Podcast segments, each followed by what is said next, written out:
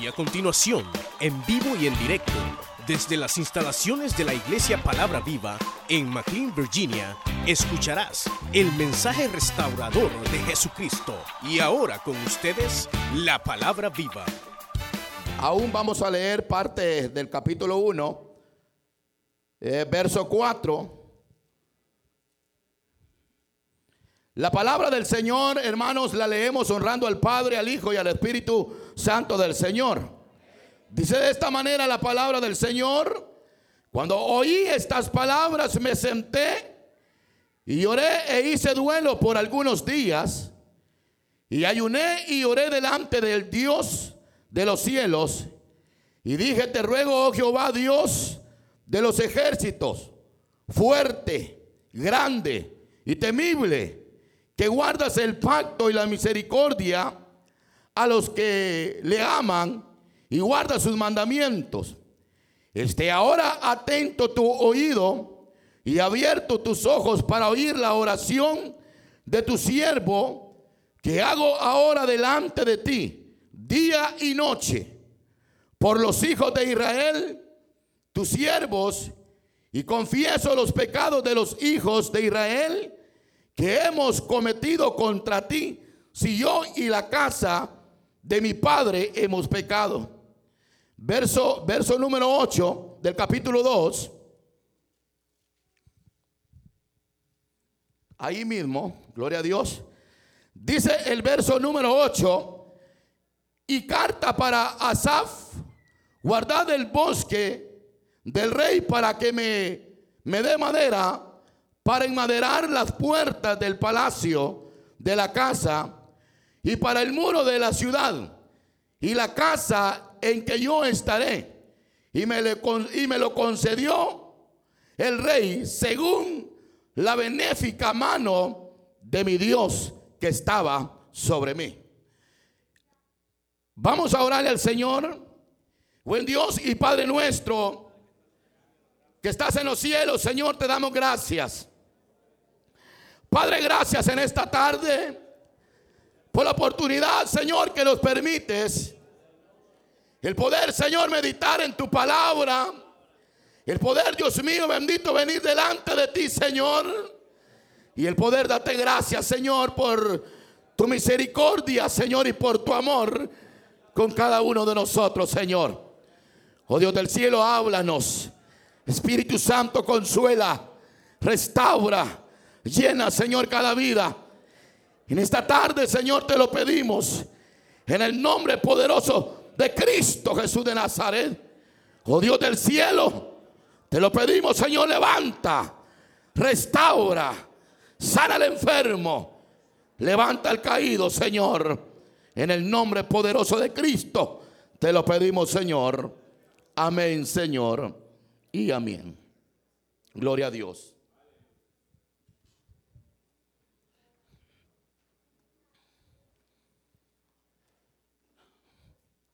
Quiero, hermanos, en esta tarde eh,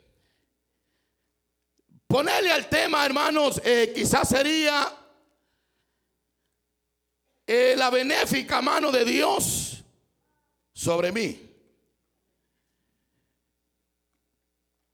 Cuando leemos, hermanos, esta porción, es una porción, hermanos, donde donde vemos, hermanos, como Dios levanta a un hombre para que vaya, hermanos, a reedificar cosas que prácticamente ya estaban destruidas. El pueblo de Israel, hermanos, había pasado por un tiempo tremendo de cautiverio a causa, hermanos, de la mano de los enemigos. Y sus enemigos, hermanos, eh, no tuvieron misericordia de Israel. Y la palabra, hermanos, dice que, que prácticamente, hermanos, la ciudad estaba destruidos, los muros estaban derribados, las puertas de la ciudad estaban, hermanos, eh, prácticamente destruidas. Las puertas estaban quemadas Es decir, que el templo estaba prácticamente destruido, estaba completamente todo acabado, hermanos. Y entonces, hermanos, eh, cuando uno lee la palabra del Señor, uno hermano llega a ver a este hombre llamado Nehemías. Un hombre, hermanos, que, que él era eh, prácticamente, era un hombre que le servía de copero al rey. Era un hombre que tenía una buena posición.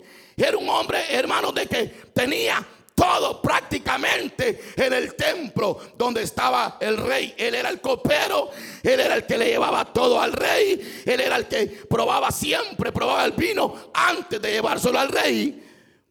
Y entonces vemos, hermanos, que Nehemías tenía una buena posición, Nehemías tenía un buen cargo, pero en esta ocasión la Biblia habla, hermanos, de que dice la Biblia que llegó, llegó alguien Llegó una, persona que se llamaba Hananín y llega, hermanos, con las noticias y le da las noticias a Nehemías diciendo, hermanos, de que la ciudad prácticamente estaba destruida, que las puertas estaban quemadas, que los muros estaban derribados, que prácticamente todo lo que era el pueblo del Señor, la casa, el templo de Dios, estaba prácticamente destruida. Prácticamente los enemigos habían acabado prácticamente con lo que eran los muros.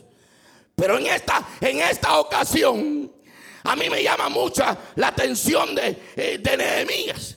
Porque Nehemías era un hombre, hermano, de que, de que quizás no había tenido quizás un verdadero encuentro con el Señor. Quizás conocía al Señor de, eh, de oídas, pero en esta ocasión, cuando Nehemías le llega la noticia de que prácticamente estaba destruido todo, toda la ciudad, entonces la Biblia dice que Nehemías recibe la noticia, pero Nehemías hace algo. Y lo que hace Nehemías, hermano, es lo que toda persona tiene que hacer cuando vienen las dificultades o vienen los problemas a la vida. ¿Saben qué es lo que, lo que hace Nehemías? Se sentó. Nehemías dice la Biblia que se sienta y comienza a meditar y comienza aquel hombre a pensar por todo lo que estaba pasando la ciudad de Jerusalén. Pero él no se quedó ahí. Él no se quedó ahí. Sino que él, hermanos, comenzó a reaccionar de una forma positiva. Positiva. Y la Biblia dice que aquel hombre lloró, dice.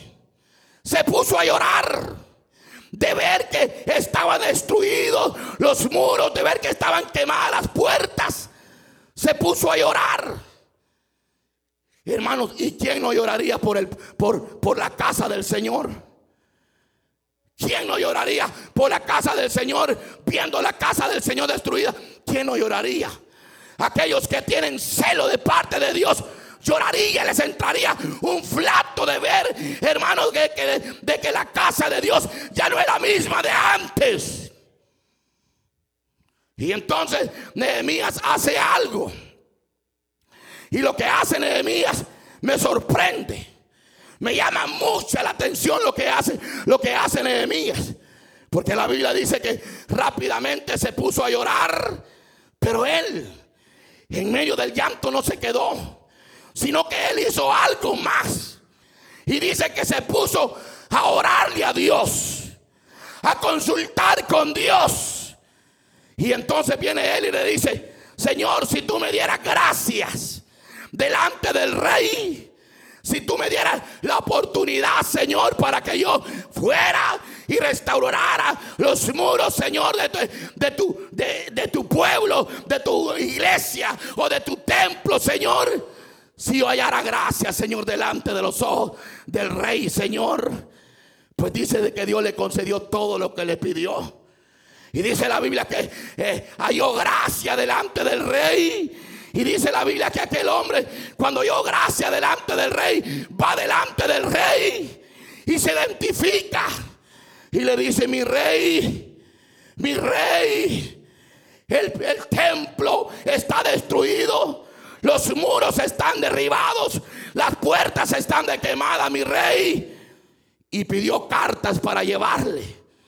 Y dice que el rey le concedió todo lo que le pidió. Todo lo que le pidió. ¿Y cómo no le iba a contestar el rey? ¿Cómo no le iba a contestar el rey? Si él se había, se había puesto, se había puesto a clamarle a Dios. Había orado al Señor. Había ayunado delante de Dios. Y esto es lo que todo creyente tiene que hacer, hermano. Cuando usted tenga situaciones en la vida, no se vaya a esconder en la cueva de Adulán, sino que póngase de rodillas y comience a clamar al Rey de Reyes y Señor de Señores. ¿Sabe cuál es el problema hoy en día? Que la mayoría de gente, cuando se ven en medio de los problemas, de las dificultades, lo primero que hacen es tirar la toalla, correrse a las primeras correrse? ¿Por qué no enfrentar la situación? ¿Por qué no enfrentar el problema o la enfermedad?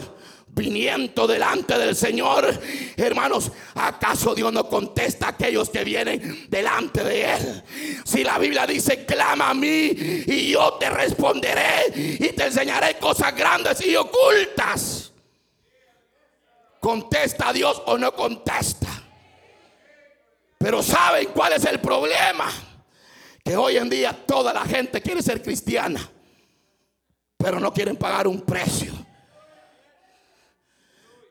Piensan de que la vida cristiana es solamente llegar a la iglesia, sentarse, llegar, llega el día domingo, vienen el domingo, se congrega y esa es la vida cristiana. No, la vida cristiana no es esa. Si a usted le dijeron de que la vida cristiana es esa, no ha conocido a Dios. La vida cristiana es un proceso, es un sufrimiento, es un dolor que viene a la vida del creyente. Pero no estamos solos. Con nosotros está el poderoso de Israel que nos ha llamado para seguir adelante. ¿O acaso pensamos nosotros que la vida cristiana es linda? Yo no sé si a usted le dijeron que era fácil, pero si alguien le dijo que era fácil, se equivocó. Porque aquí se llora, aquí se sufre, Aquí se pasan dolencias, aquí se pasan enfermedades. Aquí hay momentos de que usted tiene para comer y, hay momentos que no tiene para comer. Pero bendito sea la misericordia de Dios que hasta el día de hoy estamos en este lugar porque la mano poderosa de Dios nos ha sostenido hasta el día de hoy. ¿O acaso el Evangelio de Cristo fue fácil? Jamás. Cristo después de ser bautizado, dice la Biblia que cuando lo bautizaron descendió el Espíritu Santo sobre él. Y vino en forma corporal como de paloma y descendió. Y fue lleno del Espíritu Santo. Y una voz en el cielo que clamaba diciendo, este es mi Hijo amado, en quien tengo complacencia. Pero después de recibir la llenura del Espíritu Santo, ¿a dónde fue el Señor? ¿Para dónde lo llevaron al Señor? Para el desierto. Y en el desierto no hay nadie que quiera ir. O hay alguien que quiera ir al desierto. ¿Y qué podemos encontrar en el desierto? Habrá agua en el desierto. Habrá comida en el desierto. En el desierto lo que hay es muerte, dolor y sufrimiento. En el desierto no hay fuente de agua viva. En el desierto lo que hay son arenales, hermano, donde no encuentran nada de vida uno, hermano. Cristo fue llevado al desierto, pero la Biblia dice que cuando Cristo fue llevado al desierto, fue llevado y estuvo ayunando 40 días y 40 noches. ¿Saben por qué? Porque Cristo estaba pagando un precio, un precio, y ese precio nadie lo quiere pagar. Nadie lo quiere pagar. Háblele de ayunar a los hermanos. El día del ayuno general, yo lloré aquí. Lástima me dio mi hermano. una iglesia de 800 miembros que se congrega, venir nada más como 40, 50.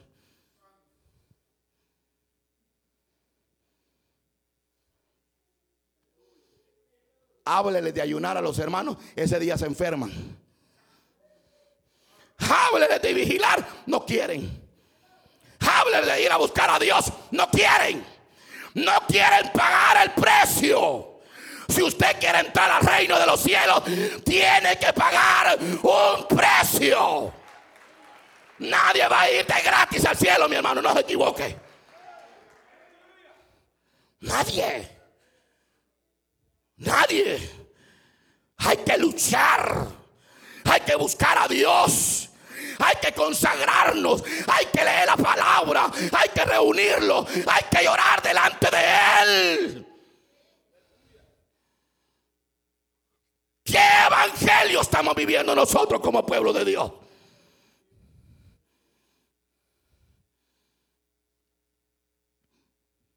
¿Qué evangelio? Cristo andaba ayunando en el desierto 40 días y 40 noches buscando la presencia. Si en algo Dios se puede glorificar es en el ayuno, mi hermano. El ayuno rompe los yugos. El ayuno desata las cadenas del diablo. El ayuno hace libre a la persona. En el ayuno hay poder. Yo no sé si ustedes no se alegran, hermano. Mira, un creyente que ora, que ayuna, que vigila, es un creyente que refleja la gloria de Dios. Anda contento, anda alegre, anda feliz. Aunque vengan los problemas y las enfermedades, él siempre sigue alabando el nombre de Dios.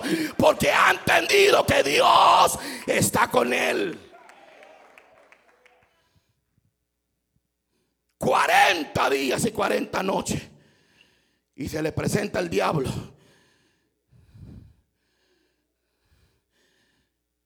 Al Señor que andaba ayunando 40 días y 40 noches se le presentó. Y a usted y a mí en la nuca nos cargamos.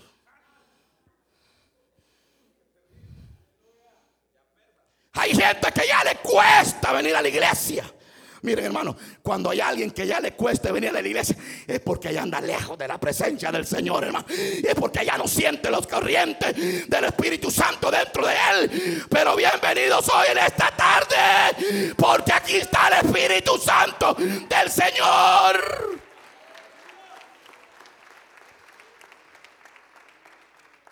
Qué lindo es Dios, hermanos.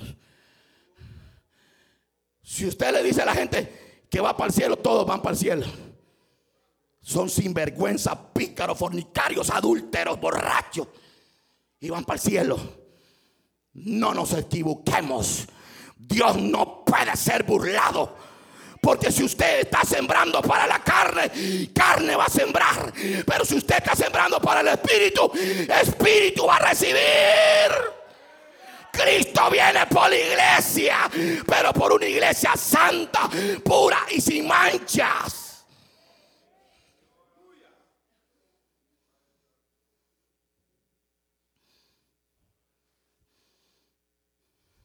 Es triste ver la condición de cada uno. ¿O acaso usted no se ha examinado cómo está delante de Dios? Es el mismo que era antes. Llora cuando viene aquí, delante de la presencia del Señor, o solo viene para ver cómo viene vestido el julano o la julana, o solo viene para criticar. Si usted viene por eso, se va a ir peor como ha venido. Pero si venimos a la casa del Señor a buscar al Señor y a sentir la presencia. Mire hermano, cuando uno viene a la casa de Dios y viene uno con un deseo profundo en el corazón, Señor, hoy me vas a contestar la petición.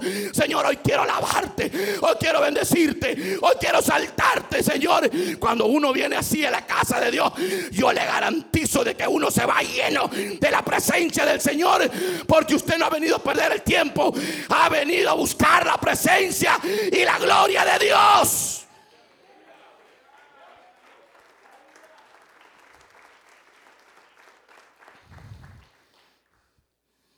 Pagar un precio Y no todos quieren andar en el, en el desierto.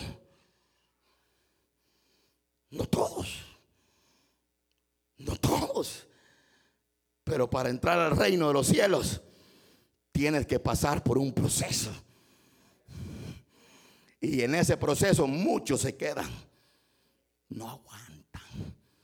Hay unos que se corren. Ya no los ve usted. Hay unos que dicen, ¿para qué acepté al Señor?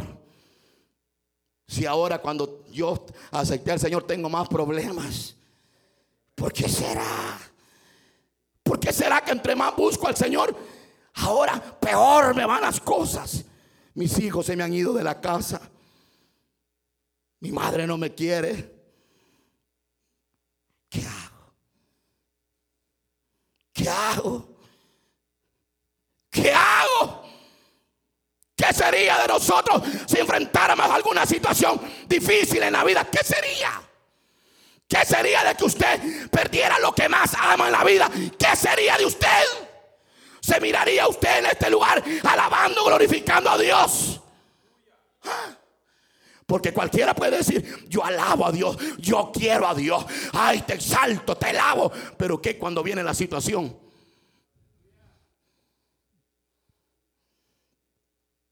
¿Alguna vez a ustedes han llorado, hermanos? ¿Alguna vez a ustedes les han venido pruebas? ¿Alguna vez usted ha pasado algo difícil que usted ha dicho, no, ya no voy a seguir adelante? No, es cierto, es cierto que yo, es cierto, es cierto, me mintieron, es cierto, me dijeron que cuando viniera al Evangelio de Cristo se terminaron mis problemas. No, empiezan los problemas.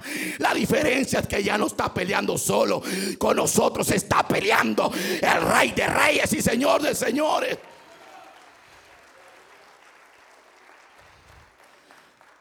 Dios levantó a Nehemías y lo levanta para que restaure los muros y para que ponga en alto el templo del Señor.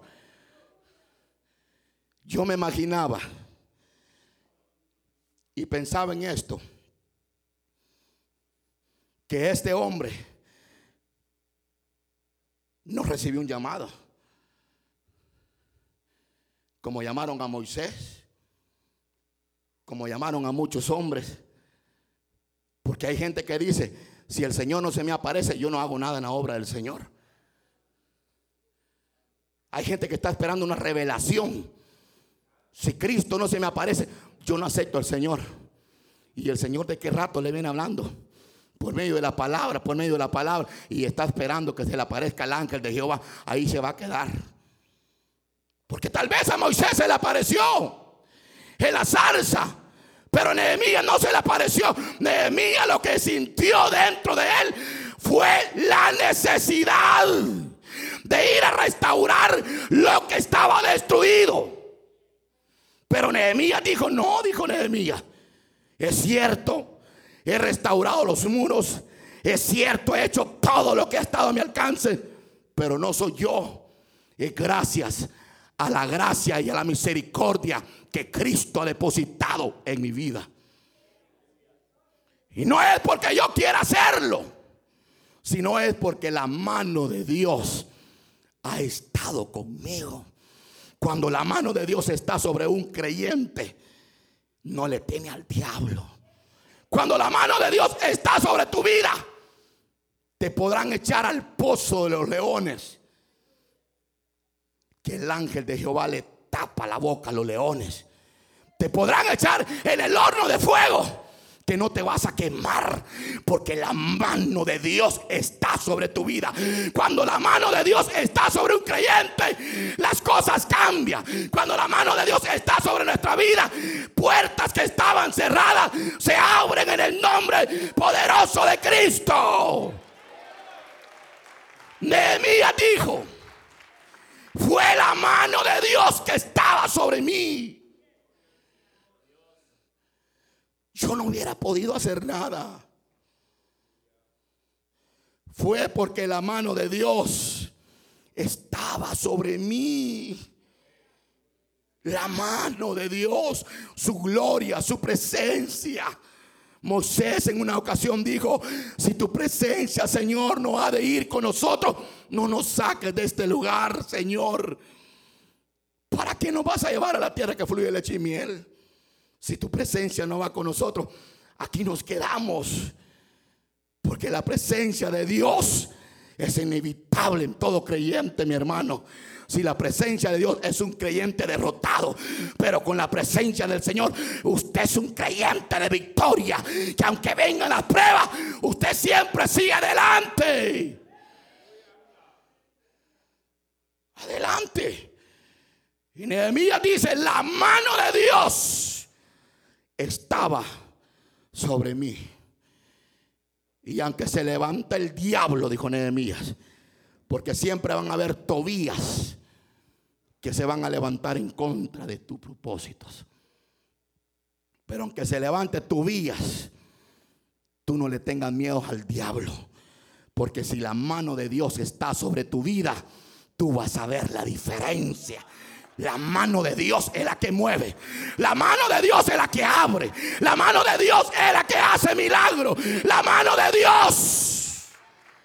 Cuando la mano de Dios está sobre tu vida, tú le hablas a un cementerio que está de huesos secos y viven. Y viven.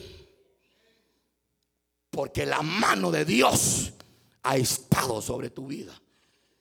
Y tú ves la diferencia que otros no la ven, porque contigo está la mano de Dios. En una ocasión, Dios le dijo a Moisés, ¿qué tienes en tus manos? Una. Y el Señor le dijo, extiende tu mano, Moisés. ¿Por qué? Porque la mano de Dios estaba sobre cuando la mano de Dios está sobre nosotros, tú le pones las manos a los enfermos y son sanos. Cuando la mano de Dios está sobre tu vida, tú le pones las manos a los paralíticos y se levantan. Cuando la mano de Dios está sobre nosotros, las cosas cambian y son diferentes. Tú ves que otros están cayendo, pero tú vas adelante triunfando como poderoso guerrero de Jehová. Pero ¿sabe dónde está la clave? Y termino. La clave está en tener un acercamiento con Dios. No vaya a pensar usted que, que, que, Nehemías logró tener la victoria solo porque él quería tenerla. No.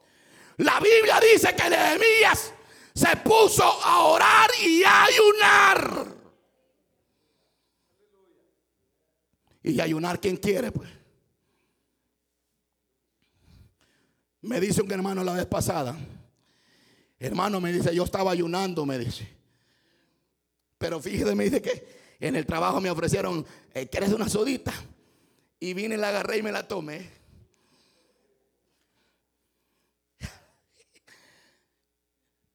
usted sabe que hay gente que ayuna y hace vigilia de noche. Porque como en el día no pueden dominar el cuerpo.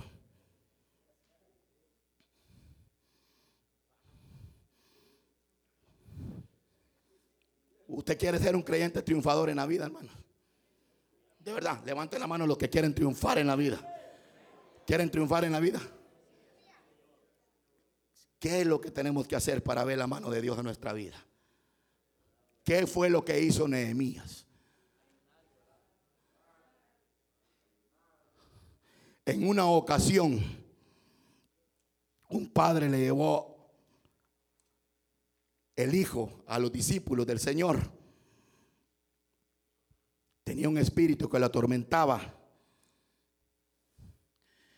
Y aquel padre de ver, porque cuando uno es padre, hermano, le duele ver a un hijo, hermano que esté sufriendo algo en la vida. A uno le duele.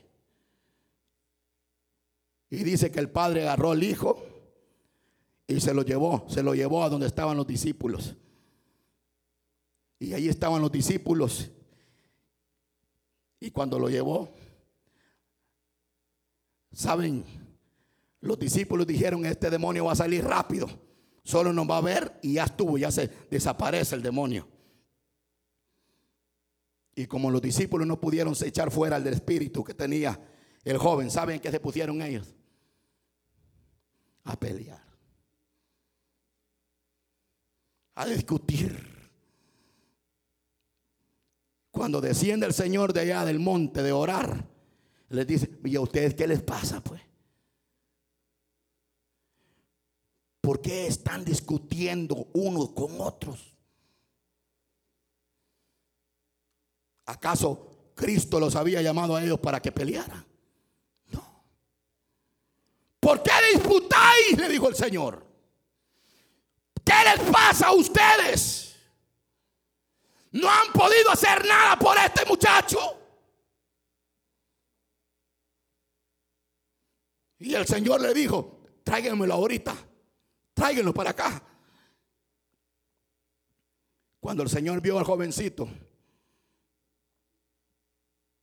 Dice la Biblia que no más lo vio y el espíritu comenzó a sacudir al joven en la tierra. Se revolcaba y echaba pumarajo por la boca. Y los discípulos estaban admirados. Porque de pronto se levanta aquel joven y se levantó en su juicio cabal y se puso de pie. Y le preguntaron los discípulos, Señor, ¿por qué nosotros no pudimos hacer nada por él? Y el Señor le dice, no, es que este género, le dijo el Señor, no sale solamente sino con ayuno y oración. ¿Saben por qué? ¿Dónde está el secreto? El secreto está en ayunar, en orar, en leer la palabra, en congregarnos, en buscar más de Dios. ¿Quieren tener la victoria ustedes? ¿Quieren ver la mano de Dios en su vida? Pues está fácil, hermanos. Los invito a que hagamos esto. Y usted mirará la mano de Dios en su vida Nehemías dijo, la benéfica mano de Dios era la que estaba sobre mi vida. Yo no fui, dijo Nehemías, fue la mano de Dios que estaba sobre mí. Pongámoslo de pie.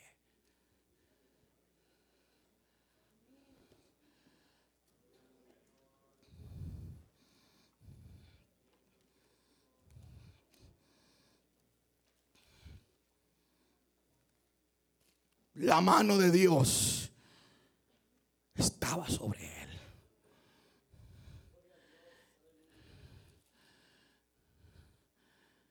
Eso es lo que yo quiero. Que nunca se aparte la mano de Dios de mi vida. El día que la mano de Dios ya no esté conmigo, ya no hay nada de Dios.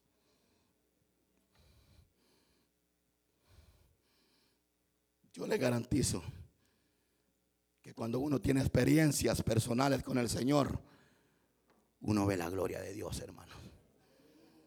Pero en muchas ocasiones es necesario que Dios lo pase por el proceso a uno. Porque cuando tú te pasas por el proceso del Señor, naces pulidito. Jeremías dijo, yo ya no voy a hablar más de tu palabra, Señor, le dijo. Siempre que yo predico y digo tu palabra, problema me acarreo, Señor. Así que ya no quiero más. Ni había terminado de decir las palabras cuando sintió un fuego dentro del cuerpo de él que lo quemaba. Pero es necesario pasar el proceso. Cualquiera puede decir, uy, qué tremendo los tres hebreos. Pero los echaron al horno de fuego. Uy, ¿quién era Daniel? Tremendo profeta de Dios. Pero oraba tres veces al día. Ayunaba. No se contaminaba de las cosas del mundo. Y dijo el rey, hay que meterlo al pozo de los leones, dijo, para que se lo acaben los leones. Pero como él sabía en quién había confiado. Y el que lo había llamado tenía el poder para tapar la boca a los leones. Ese que le tapó la boca a los leones es el que nos ha llamado a nosotros, hermanos. Dios nunca te va a dejar en la prueba. Nunca. En los momentos difíciles, Él va a estar ahí. La gente te falla. Porque la gente te promete estar contigo en los momentos difíciles, pero son mentiras. Son mentiras. Cuando tú estás en la cárcel no hay nadie que te vaya a visitar. Cuando se estás muriendo, a ver si llegan los hermanos. Cuando se te muere alguien, a ver si te dicen ahí, aquí está el billete, solucionado el problema. Ahí no encontrás amigos. No los encontrás. Pero Dios sí.